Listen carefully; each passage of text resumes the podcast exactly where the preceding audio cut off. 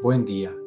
Evangelio de hoy, 22 de agosto de 2022. Pertenezco a la Iglesia San Patricio del Ministerio de Estudio Bíblico Nazarenos Católicos. Del Santo Evangelio según San Mateo capítulo 23 versículos del 13 al 22. En aquel tiempo Jesús dijo a los escribas y fariseos, Hay de ustedes escribas y fariseos hipócritas porque le cierran a los hombres el reino de los cielos. Ni entran ustedes, ni dejan pasar a los que quieren entrar. Hay de ustedes, escribas y fariseos hipócritas, que recorren mar y tierra para ganar un adepto, y cuando lo consiguen, lo hacen todavía más digno de condenación que ustedes mismos. Hay de ustedes guías ciegos, que enseñan que jurar por el templo no obliga pero que jurar por el oro del templo sí obliga. Insensatos y ciegos, ¿qué es más importante, el oro o el templo? Que significa al oro. También enseñan ustedes que jurar por el altar no obliga. Ciegos, ¿qué es más importante, la ofrenda o el altar?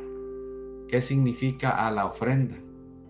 Quien jura pues por el altar, jura por él y por todo lo que está sobre él. Quien jura por el templo, jura por él y por aquel que lo habita. Y quien jura por el cielo, jura por el trono de Dios y por aquel que está sentado en él.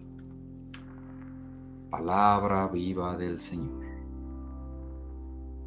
Este Evangelio con más fuerza nos dice que no seamos hipócritas, que no seamos insensatos y ciegos a nuestro proceder, que seamos justos y coherentes en lo que pensamos, en lo que decimos y en lo que hacemos.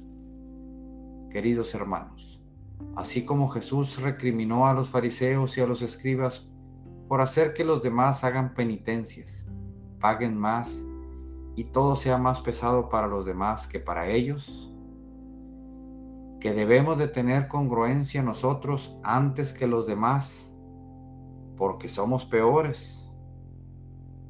Mentimos, somos hipócritas y no lo aceptamos y seguimos de largo. Pero si alguien más lo hace, no lo perdonamos y lo recriminamos.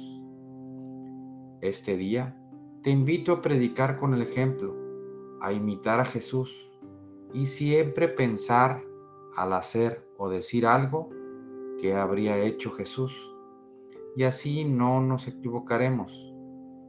La respuesta será la correcta. No haremos mal a nadie con nuestra acción.